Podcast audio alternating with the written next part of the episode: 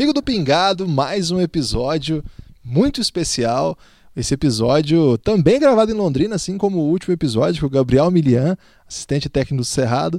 Como nós prometemos, vem aqui o técnico principal do Cerrado e um grande filósofo do basquete brasileiro, Ronaldo Pacheco, um dos nomes mais conhecidos aí da modalidade no país, sempre envolvido aí em projetos desde formação ao adulto, então a gente tem muito para conversar aí.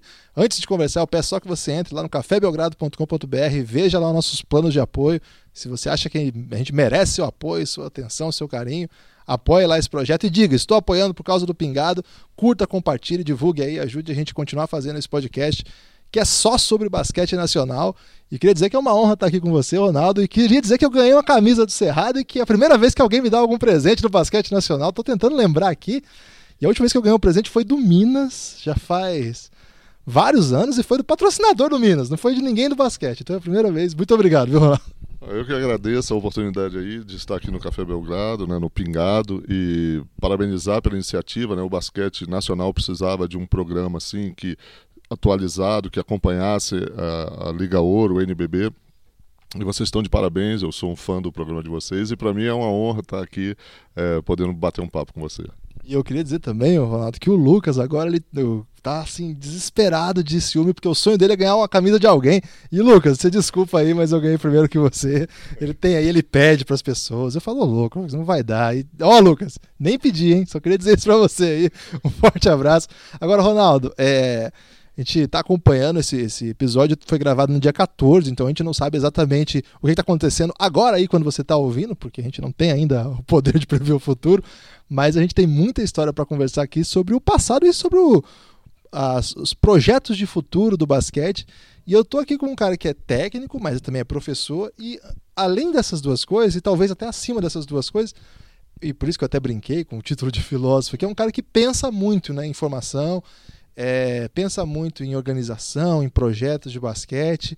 E nós estamos num momento que é muito peculiar assim na nossa história. Primeiro, a gente está numa Liga Ouro que deve ser a última que vem aí um novo campeonato, que a gente não sabe muito bem como vai ser ainda, mas pelo menos a ruptura que estava parecendo que ia acontecer com a CBB não aconteceu. Então, assim, tem muito para ser construído do basquete brasileiro. Não quero entrar no que, vai, no que foi, os motivos pelo isso, acho que a gente pode olhar para frente e aproveitar que você está aqui conosco para discutir um pouco o que, que dá para fazer, para onde as coisas estão indo e aproveitar mesmo o seu conhecimento nessa área para nos ajudar a entender como que você tem visto o basquete nacional e como que a experiência do Cerrado tem te visto fazer isso. Então eu começo aqui tentando que você me explique mais ou menos é, o quão difícil é hoje ter um projeto profissional de basquete no Brasil. É, o grande problema no Brasil, né? Eu estou no basquete aí, já vamos botar próximo a 40 anos, né, como, como técnico. Né? Antes disso, tive uma, uma carreira pequena como atleta. Mas o grande problema é justamente planejamento e gestores competentes. Né? As pessoas vão muito por impulso fazendo as coisas. Não, vamos mudar agora, vamos fazer isso, aquilo. Vários clubes surgem e, e desaparecem porque eles não têm um planejamento a longo prazo, vão fazendo as coisas na base do entusiasmo e a gente sabe que isso não, não funciona. Né? É, a gente teve várias iniciativas na antiga CBB, vários planos de se fazer campeonato. Existiu o Campeonato Brasileiro de Base que está tá morto, né, ou pelo menos adormecido, e eu vejo isso com muita preocupação, porque hoje em dia os garotos mais novos, eles jogam campeonatos locais que muitas vezes são muito fracos, com poucas equipes, poucos clubes hoje em dia trabalham é, o basquete de maneira é, pensando no desenvolvimento dos atletas.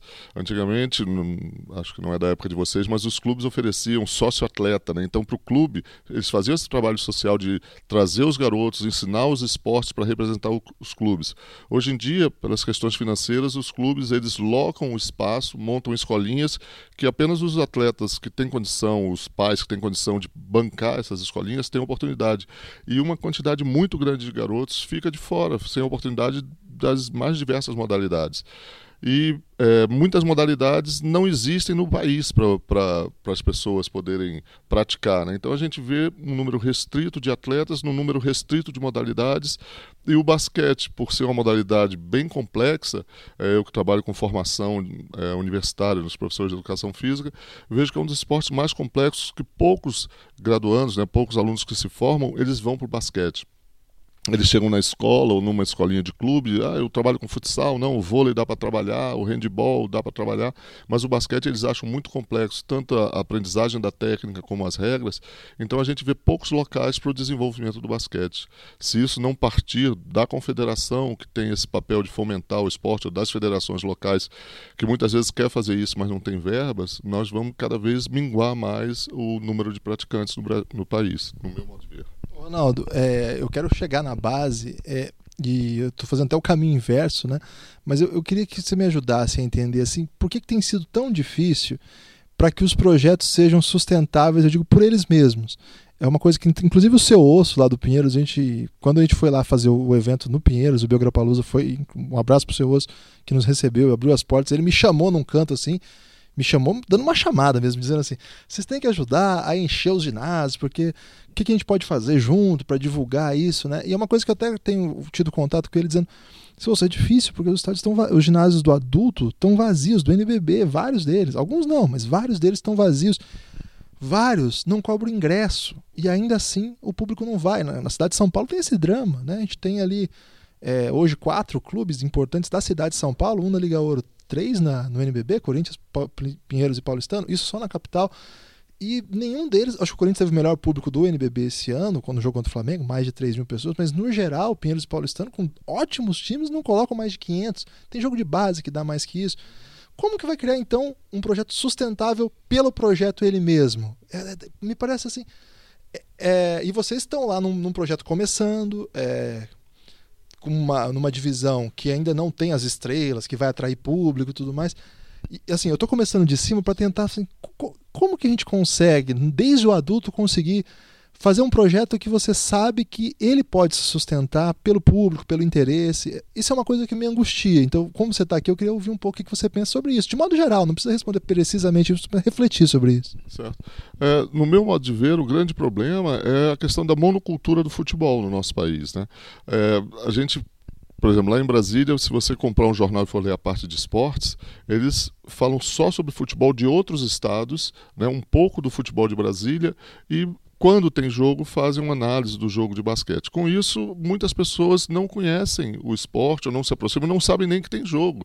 Nós tivemos jogos do Cerrado lá em Brasília que não saiu uma notícia no, no jornal nem na TV, e um time que está né, surpreendendo. Nós estamos é, fazendo bons jogos, estamos. É, na liderança ali do campeonato, ou entre os líderes do campeonato. Então essa monocultura do futebol, que a imprensa ela, ela preserva isso, né, a imprensa de, de maneira geral, dificulta muito o acesso das pessoas a essa a saber que tem jogo, ir lá assistir. O basquete eu acho um esporte apaixonante. Quem vai num jogo de basquete ao vivo a primeira vez, ele, ele quer ir outras vezes. Né? É, um, é um jogo muito plástico, emocionante, que a torcida participa o tempo todo.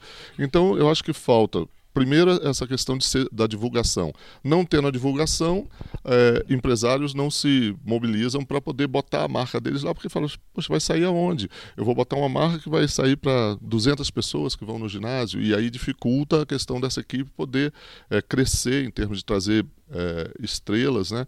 Isso eu acho que é um, é um complicador muito grande. A própria divulgação na TV é pequena. Esse ano, ainda bem, né, mudou muito, abriu para TVs abertas, o que antigamente não acontecia. Eu acho que isso vai ajudar um pouco. E uma das coisas, assim, não tá querendo puxar a brasa para minha sardinha, mas para nossa sardinha, né, é a questão do, do projeto Cerrado. O projeto Cerrado, eu acho que ele tem essa, vis essa visão, porque além de montar uma equipe para a Liga Ouro, que essa equipe serve como chamariz até para as crianças, eles têm núcleos sociais gratuitos em cidades satélites que os garotos não têm acesso a clubes onde tem basquete e conseguem fazer o basquete lá. Hoje em dia nós temos lá mais de cento e poucos garotos nos três núcleos treinando, e esses garotos querem ir nos jogos jogos, eles já vão, levam os pais, levam amigos e tal, e com isso vai crescendo é, esse público. Né? O grande problema no Brasil é que se investe muito nas categorias de cima, sem ter dinheiro, sem ter bons patrocinadores, e esquece que essa base, além de criar o jogador, cria público. Né? Porque muitos desses que estão praticando o esporte, eles não vão chegar no alto rendimento, mas eles se tornam, eles torna uma ligação com o esporte, que leva a família, leva amigos e acompanha e vai ouvir os podcasts e vai procurar na televisão, vai cobrar do jornal porque que não sai notícia. Mas infelizmente essa monocultura do futebol eu acho que atrapalha muito né, o, o, o, o desenvolvimento desses esportes e a gente vê canais que são de esportes, se dizem de esporte, mas é só futebol. Né? O espaço destinado a outras modalidades, eu estou falando do basquete porque é a nossa modalidade, mas a gente vê isso no handball, que hoje em dia tem uma projeção mundial e no Brasil não é conhecido. Né? É, tem, o futebol tem programa de debate, programa de debate sobre o programa de debate, o debate do debate do debate, e tem hora que você liga e tá nos três canais passando o mesmo programa de debate. É complicado mesmo, é, de fato é um ciclo vicioso aí, né? Que, que, que se, se retroalimenta, porque se não tem audiência, as TVs não querem exibir se não vai exibir. Então, de fato, é, é, eu, eu, entendo as TVs, né? Claro, você vai ficar passando é, um jogo que não vai ter audiência, né? Mas, ao mesmo tempo, é, eu, o que me intriga muito é o seguinte: falar, ah, vamos passar algo que não tem audiência, quem vai assistir? Mas eu vejo que eles passam, né, não vou citar o canal, mas tem um, um canal que passa horas e horas naqueles é, esporte, eu sempre esqueço o nome, do, do de varregelo. Curling. Curling. Né? Horas de curling. Quer dizer, no Brasil, quando se vai jogar curling? Nunca. Mas eles passam horas, em vez de destinar isso a trabalho de base ou ao esporte, outros esportes, basquete, handball.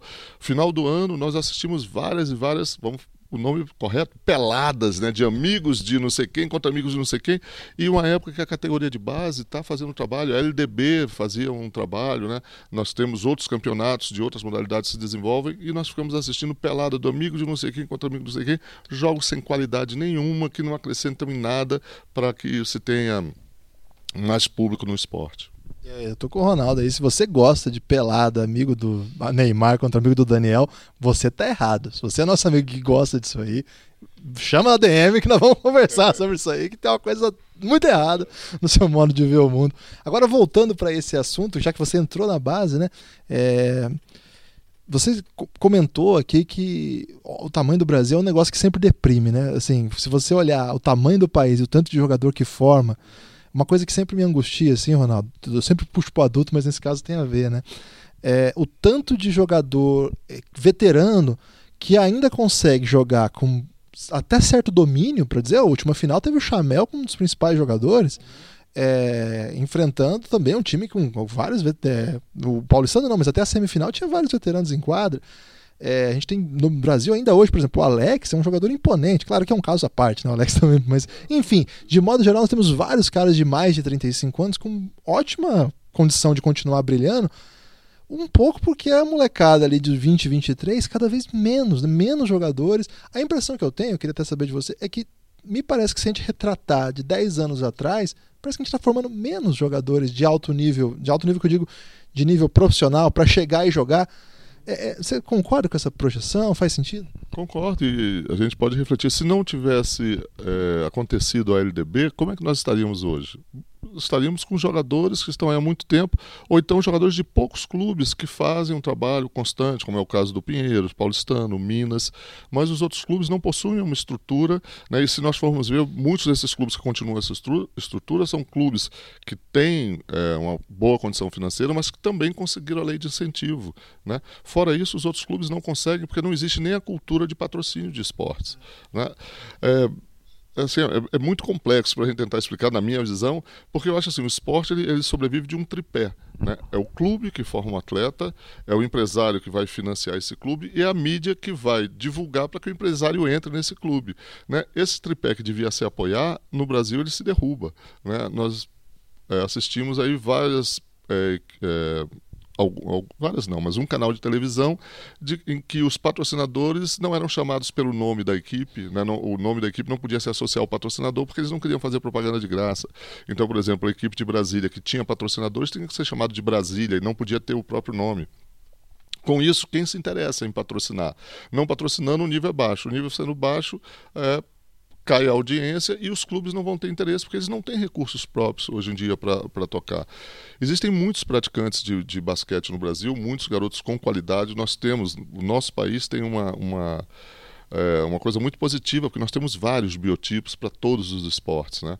Mas e a oportunidade para esses garotos fazerem? A minha família, eh, meus pais são da Bahia e eu ia muito na Bahia passar férias e tal.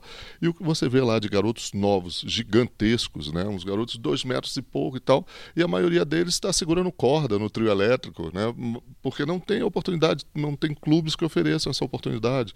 O Vitória da Bahia teve lá agora, o Vitória montou o time Universo, né? E montou um time, durou muito pouco tempo. Quando as pessoas começam a gostar, aí eu pergunto: esses garotos da Bahia gostaram do basquete, se empolgaram com o basquete, mas vão praticar onde? Então nós ficamos restritos a coisas de muito tempo atrás. É, lá em Brasília, como outros estados, a gente trabalhava o garoto, o garoto começava a se projetar, e aí ou ele parava ou ia buscar o um mercado de Rio, São Paulo ou Minas, porque eram os três lugares que eles podiam ter continuidade na carreira. Lá em Brasília, vários exemplos. Oscar, antigamente, depois Pipoca, mais recentemente Arthur, é, Cláudio Brasília, um, um, pouco antes dele. Então, todos os garotos que se projetavam, eles tinham que sair. Vários saíram e não deram certo porque sentiram a questão do, da distância da família. Muitos desses clubes não proporcionavam a continuidade dos estudos, e aí os pais, não, se for para não estudar, volta para casa, porque se preocupavam apenas com a questão do, do basquete em si. E aí as famílias ficavam preocupadas e eles retornavam.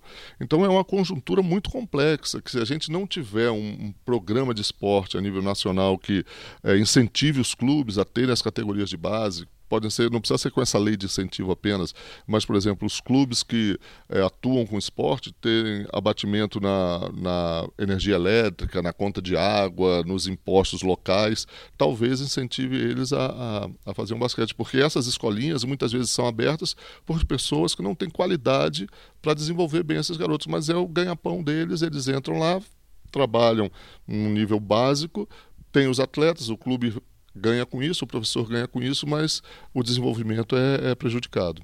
Ronaldo, como esse podcast aí chega a vários lugares do país, eu queria até aproveitar para vai que, né, alguém está ouvindo, vai, vai que, né?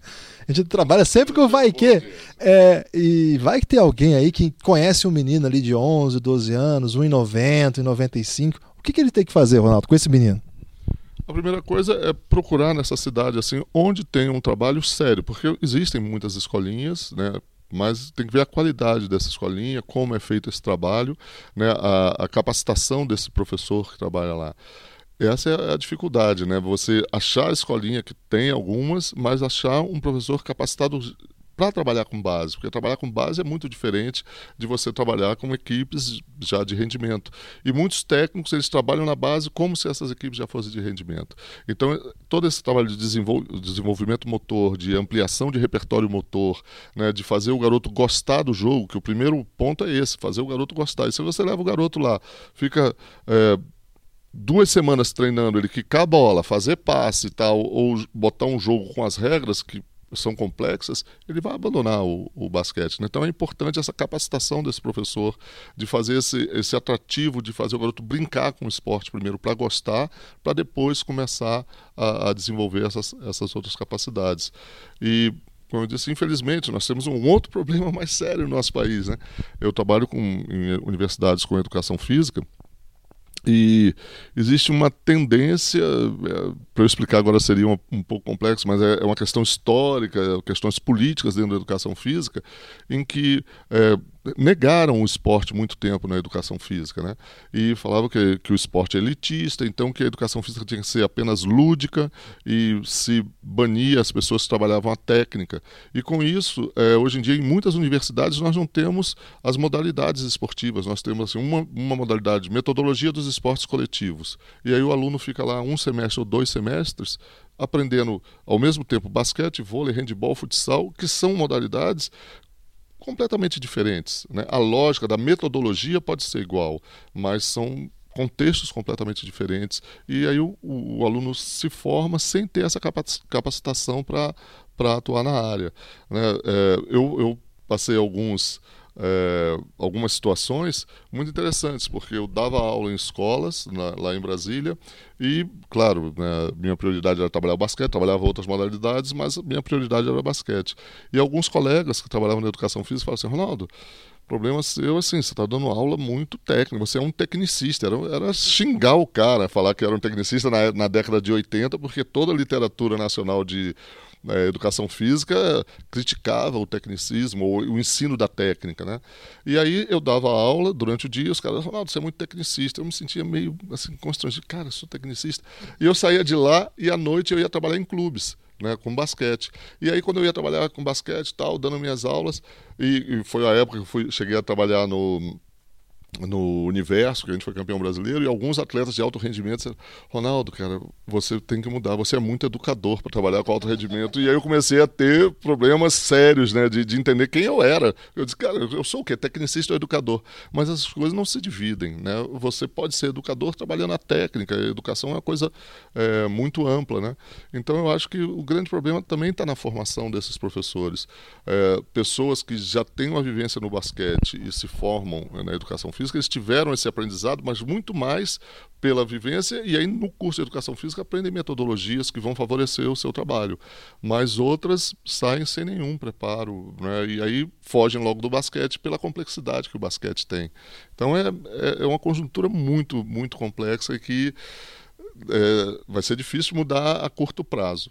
Tem mais uma ainda nessa linha, que é o seguinte: e se o cara que está ouvindo a gente, isso eu tenho certeza que tem, é um, é um professor de educação física, eventualmente até técnico de basquete na escola ou em algum clube da sua cidade, mas é uma cidade distante de onde tem clínicas, de onde tem competição até.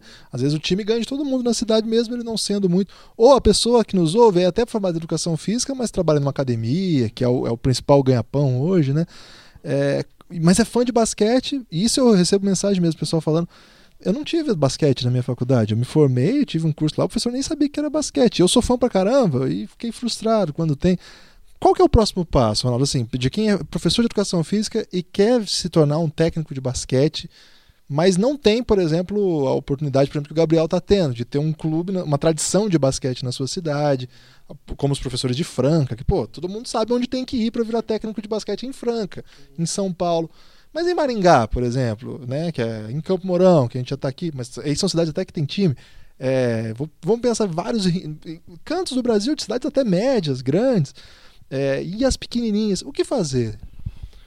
Bom, é, o primeiro passo, eu acho, pela, por essa falta de recursos, é ele se aproximar da internet, mas saber escolher bem. Que tem hoje em dia muita coisa na internet, mas algumas coisas de qualidade e outras é, sem nenhuma qualidade, que trabalham o básico do básico. Né? Então ele tentar entender isso. Mas o que eu vejo é que muitos que têm qualidade, eles utilizam uma linguagem que para quem está iniciando não, não é possível, né? uma linguagem americanizada, que hoje em dia já é comum, mas no nível mais alto. Mas para um professor que está buscando isso, fica difícil. A grande saída, eu acho, seria um curso à distância, promovido pela CBB, eu acho que seria a principal responsável, ou pela, pela Liga né, Nacional de Basquete, em que essas pessoas se, se inscrevessem tivessem esse acompanhamento. Existem clínicas assim, promovidas pela Espanha, né, que promove quem tem um pequeno contato com, com a língua espanhola, que não é muito complexo para a gente entender, poderia se inscrever nesses sites, tem cursos de longa distância que tem um acompanhamento. Seria hoje em dia a forma deles se aproximarem, né? Ou se eu ver na cidade mais próxima, assim, eu posso, é, tem, tem um técnico lá que tem uma, um bom trabalho, vou lá fazer um estágio de, de algum tempo. No início eu trabalhei com feminino, no, quando eu comecei a ser técnico, trabalhei com feminino e tive uma grande oportunidade com a, a, professora Maria Helena, que era técnica da seleção brasileira. Eu participei de um campeonato brasileiro feminino e ela me convidou para trabalhar com ela, como eu não pude ir, eu peguei, passei um tempo lá para aprender e, nossa, foi tanto conhecimento em pouco tempo que eu saí de lá assim, entusiasmado e isso me fez procurar outros caminhos, né? Na, na, época não existia internet. Mas eu acho que hoje em dia a internet pode ajudar, mas o ideal seria um curso de uma, é, uma entidade que realmente fizesse um, um trabalho é, dividido por por fases, né? Porque você não pode aplicar coisas do, num time juvenil numa escolinha, é completamente diferente o trabalho. Então precisava se fazer isso.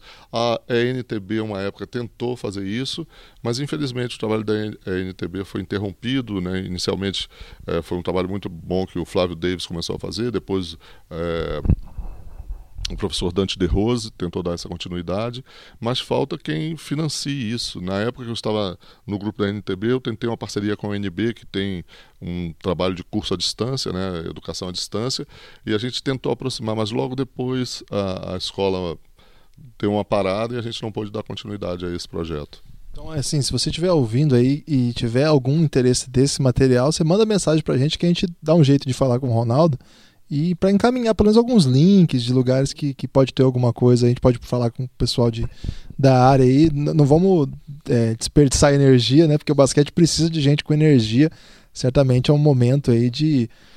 É, é, é, essa é a próxima pergunta até. É, qual o momento que é o atual do basquete brasileiro? Porque assim, Ronaldo, nós que estamos no.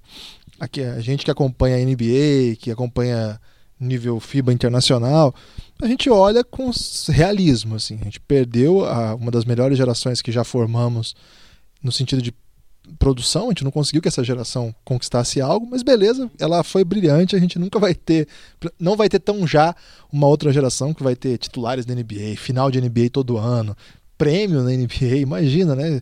É, o cara ganhando 12 milhões, 15 milhões essa, essa geração se foi, ok, não deu certo para ganhar títulos, mas ela colocou a gente para disputar grandes jogos contra os principais adversários. O que nós vemos, assim, eu estou dizendo nós, mas é um pouco a leitura que a gente faz lá no, no, no Café Belgrado, quando a gente faz episódios sobre seleção, é que o retrato nosso hoje é que sim, a gente tem que ser muito realista. Existem forças assim muito maiores. É...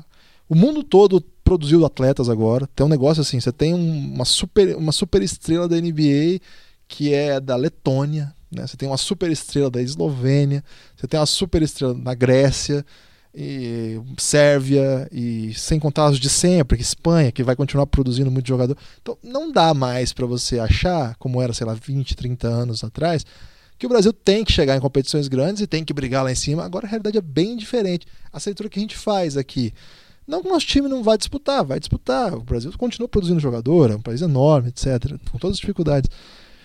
Mas a impressão que para nós aqui é de certo desencanto com as nossas expectativas quando medidas no mais alto nível. Esse ano a gente tem Mundial, a gente vai fazer a cobertura aqui no Pingado. Vai ser bem legal, hein? Fiquem atentos aí com a nossa cobertura. Tô falando isso, mas não é pra ficar desanimado, não. é, mas assim, com realismo mesmo, né? Então, é, ao mesmo tempo, a gente continua tendo esse país enorme, a gente continua é, com potencial físico absoluto para onde vamos, Ronaldo? Se você pudesse dizer aí, o que, que você tem visto? Tem algum motivo para otimismo? Ou não, é para ficar na bad mesmo? Eu acho um momento muito preocupante, né? É, mas todo momento de crise é um momento que tem uma decisão. Você pode se derrotar de vez ou é um momento de crescer. O, o grande problema que eu vejo, e já é um problema crônico né, no Brasil, é a questão da gestão, da vaidade e da luta de poder. Né? Essas três coisas têm impedido muito o crescimento de basquete, porque por exemplo, nós é, temos o NBB, que é, a liga, né, quando se, se, formou, deu um outro impulso ao basquete e eles foram muito perspicazes em saber, em pensar que nós temos que trabalhar uma base para poder preparar esses caras para que o nível possa se manter. E agora a gente vê essa essa luta aí, né, com a CBB que parece que se acertaram, mas esse acerto parece um acerto meio imposto, mas eu não, não, acompanhei de perto, é algo, é algo preocupante, porque a gente não sabe realmente onde vai dar. Vai dar certo esse campeonato da CBB? Com que experiência a CBB tem é, para montar campeonatos, né, sendo que os campeonatos de base, que eram algo mais simples, não, não conseguiram montar? É, um país desse tamanho, será que esses clubes que entram no campeonato da CBB, essa quantidade que eles esperam, têm recursos financeiros para poder viajar e, e, e, fazer esses jogos. Esses clubes têm trabalho de base ou apenas estão trabalhando com equipe lá em cima, é, catando jogadores de vários estados para poder representá-los, quando não produzem atletas no seu estado, né? É, é preocupante, muito preocupante o que está, é o caminho que a gente está está seguindo. Ao mesmo tempo, né, nós temos essa oportunidade aqui no Brasil de surgirem vários atletas. Eu tive a oportunidade em 2000 e, 2008 de trabalhar com o Gustavinho numa seleção é, sub-19 que foi no Nike Challenge no, em Portland e era uma geração brilhante, né, onde estava Lucas Bebê, estava o Raulzinho, estava o, o, o, o, não, o Ronald, é, Benite, né? o Vinícius, que está hoje em dia estava jogando a Liga Ouro. Então nós temos vários jogadores, está jogando a Liga Ouro ainda, Blumenau. Era uma geração né, com um potencial muito grande. Muitos deles saíram do Brasil, né? depois disso, pela LDB, aí surgiu o Caboclo, o Jorginho, o Lucas Dias e tal. Quer dizer, tem jogadores, mesmo com um pouco, um, um número pequeno de clubes, nós temos jogadores com alta capacidade, mas nós não cuidamos deles. Né? E esses jogadores, às vezes, eles sobem muito rápido para o adulto, porque tem essa esse gap aí, né, de jogadores muito antigos que já já estão parando e tendo que subir os novos de uma maneira às vezes precipitada e muitas vezes a gente vê um, um, um, problema nessa adaptação desses jogadores, eles sendo ídolos muito rápidos, sem estarem preparados para ser, né? não tem uma educação de como trabalhar é, essa, essa divulgação rápida que eles têm. É um, é um problema sério, mas assim, é, eu acho que não, não temos por que desanimar, porque basta uma visão melhor, gestores que pensem no basquete, não na vaidade, né, e não no, no, poder que isso pode dar, porque o poder é tão pequeno né, que eles têm que não vale a pena é, abrir mão de, de é, projetos maiores em torno de um poder que é efêmero e que passa rapidamente, né? É, o grande problema eu acho que é esse, e é, isso é em todos os esportes no Brasil, né? Gestores competentes, profissionais que realmente pensem no esporte, no crescimento do esporte e não na sua, na sua vaidade, né? No, no seu ganho pessoal. Não falo nem o ganho financeiro porque o esporte não dá, mas o ganho de poder, de poder ser um, alguém que é, sou presidente de tal coisa ou sou presidente de tal clube, mas quando você vai ver o trabalho mesmo, os planos, os projetos, poucos têm. E nisso aí eu estou muito feliz de estar trabalhando agora no Cerrado, porque a gente vê pessoas lá que falam a mesma língua, que têm uma visão de futuro muito legal e que a gente sem recurso nenhum, eles estão correndo atrás, às vezes com sacrifícios financeiros pessoais e conseguindo montar essa estrutura que não é só do time da Liga Ouro, mas uma estrutura de de trabalho de base, né, no feminino também, que poucas pessoas investem. Então lá eu acho que se a gente tivesse mais pessoas assim, não estou falando isso uh, para puxar saco de ninguém, é porque realmente me encanta muito. Foi isso que me trouxe de volta ao basquete, poder trabalhar com pessoas que eu acredito no que eles pensam, né? E eles pensam em coisas de, de, de uma longevidade maior. Ronaldo, é, ainda sobre essa parte da transição, formação base profissional, uma coisa que a gente tem prestado atenção, também mesmo nessa linha, né, de quem não está lá no chão do, da formação, mas que está aqui no, no teto, que é onde chega, né, que é é a ponta do iceberg, na verdade, né? Que é o que a gente vê quando a gente está no navio, a gente só vê a ponta, a gente não sabe o que tem ali. Então, é, por isso que eu sempre gosto de conversar com quem é da área, porque daí a gente tenta ver o que está ali embaixo. Mas para nós, e é até triste o que eu vou falar aqui, mas às vezes a gente fica meio esperançoso quando alguém, geralmente os empresários, tiram esses meninos do Brasil e dão para alguém formar lá fora. Quando alguém com, sei lá, 14 anos, 2 e 5, a gente fala: bom, que bom, porque pelo menos lá ele vai ser alimentado, vai estudar e mais do que isso vai ter um professor muito bom, tem gente botando dinheiro, então vai querer dinheiro de volta. É meio triste por quê? Porque nós estamos meio que alienando a nossa potencialidade de formar atletas, pessoas, né? Daqui a pouco a gente vai perder inclusive jogadores, assim. A Espanha mesmo pegou o Mirotic da de Montenegro, hoje o Muriotite joga para a Espanha assim, desse jeito que eu, que eu descrevi aqui. O Brasil tem alguns casos, é, acho que infelizmente, ou sei lá, até hoje a gente não produziu ninguém tão bom para alguém tentar roubar da gente, embora acho que a Espanha já tentou flertar com alguns dos nossos meninos aí. É, e sempre é muito polêmico tirar os meninos daqui. O Bauru teve um problema agora. É, uns anos atrás, quando o menino acho que do Pinheiro saiu, o pessoal ficou muito bravo também. É, mas no final das contas, nós que não estamos nessa base, a gente olha, eu tô falando a gente, sei lá, fala, eu fico meio otimista no sentido, triste, claro, mas assim, bom, pelo menos a gente está terceirizando a formação, mas dali a pouco eles vão nos entregar um atleta internacional. Às vezes dá errado, tipo o Vitor Faverani nem sabe onde é o Brasil mais, nunca vestiu a camisa da seleção. Lucas Bebê nunca vestiu a camisa da seleção adulta, veio para treino, tava, tava machucado, na base jogava, logo saiu, perde identidade, perde até assim, os motivos pelos quais ele deveria ter algum zelo por jogar pela seleção. Então, às vezes, custa caro esse, esse, essa aposta. Mas, no geral, a gente fica meio otimista, né? Às vezes dá errado por outro motivo, caso do Caboclo, por exemplo, que chega na NBA porra, não tem como não festejar. Agora que ele está conseguindo reconstruir sua carreira. Então, tem os dois lados. Eu, a experiência, por exemplo, do Splitter nos anima muito, né? Coisa que o Marcelinho Huertas, que é formado aqui, é, vai para os Estados Unidos, jogar high school, volta, vai muito bem com, no paulistano, aí sai vira um dos melhores jogadores do mundo. Como é que vocês, que são da formação, que acompanham essa. É, recebem essas notícias, por exemplo, um menino muito, muito potencial vai para a Europa ou vai para os Estados Unidos. É, tem essa sensação também? Tem. Isso eh, antigamente acontecia a nível nacional. Né? Lá em Brasília nós tínhamos um trabalho muito bom. Uh, tem um técnico lá chamado Miura que faz um trabalho espetacular de formação, né? E a gente conseguiu produzir muito uh, atletas de muita qualidade. E aí o que acontecia? Esses atletas iam para São Paulo, para Minas, e a gente ficava, poxa, mas agora que esse garoto ia poder representar era, campeonatos de seleções, a seleção de Brasília e tal, eles vinham jogar contra a gente. Mas a gente falava, poxa, mas aqui né, não ia ter né, condição porque eles não vão, não iam receber, não iam ter como se manter no esporte. Então a gente, pô, pelo menos ele vai continuar a carreira dele. Muitos deram certo, né? Como eu já citei aqui o caso do Pipoca, o caso do Arthur, o caso do Cláudio Brasília e tal. É, mas existe uma, uma questão também de você afastar ele da família, da sua cultura e afastar dos estudos. Isso, muitos atletas também de muita qualidade que saíram não deram certo por questões familiares, questões é, de educação.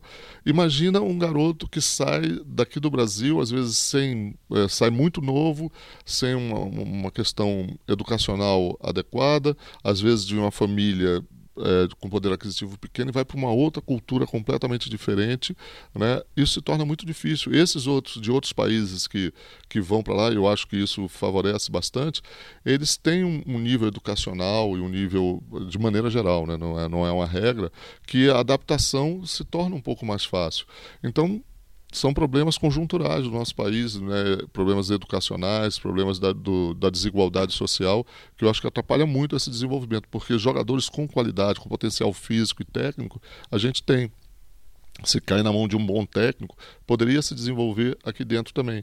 Mas uh, uma outra preocupação é que esses garotos, quando eles começam a subir para o adulto, mesmo aqui no Brasil, é cobrado deles uma performance, por exemplo, que se tinha na LDB e é um outro ritmo, como o Gabriel falou no outro programa, né, é diferente o ritmo da Liga Ouro para o ritmo de um, de um NBB. E aí o cara sai de uma Liga Ouro muito bem, e já cobram dele a performance que ele tinha numa Liga Ouro, e aí começam a botar muita pressão em cima desse, desse jogador. Então, assim, é, a gente fica triste por um lado, ele sair do país, satisfeito por outro, porque ele vai ter uma oportunidade. Mas a gente não pensa assim, o que, que ele passa nessa transição. Né? E essa transição é muito difícil, e do Brasil lá para fora eu acho mais difícil ainda por toda uma questão conjuntural, social, econômica, né, educacional, que a gente falha no nosso país nesse aspecto. Ronaldo, a gente podia ficar a tarde inteira aqui conversando, é muito assunto, muito legal, mas eu preciso liberar você até para preparar a sua equipe aqui. Estou entrevistando o Ronaldo às vésperas de uma partida da Liga Ouro, mas você tem direito ao destaque final também, e pode ser um momento, francamente, quando você pode dar bronca em alguém. Essa é uma tradição aqui do Pingado. Fica à vontade, o microfone é seu. É, o meu momento, francamente, é, seria os dirigentes esportivos. Né? Nós trabalhamos num país, é, nós vivemos num país com um potencial humano muito grande e que a responsabilidade de quem se é, toma esse cargo de gestor tem que ter uma responsabilidade com planejamento, um planejamento a longo prazo. Ele tem que ter conhecimento, porque planejamento não se faz sem um conhecimento maior, né, um conhecimento administrativo, um conhecimento educacional, né, porque eles estão trabalhando com, com seres humanos.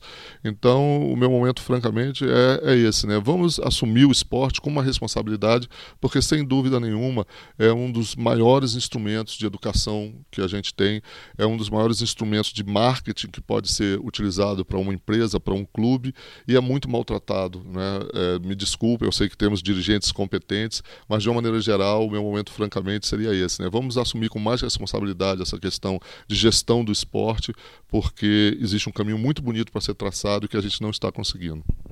Excelentes palavras aí de Ronaldo Pacheco, técnico do Cerrado e brilhante analista aí do basquete nacional. E você que está ouvindo aí, curta, compartilhe. Se for o iTunes, 5 estrelas, deixe seu comentário. Se for Cashbox, também deixe seu comentário, mas não tem estrela, coraçãozinho. E na plataforma que tiver, você escolhe o, o, o curtir adequado para dar uma força para nós. É, e vamos, manda mensagem aí, vamos conversar mais, porque basquete nacional é sempre legal conversar. Um forte abraço e até a próxima.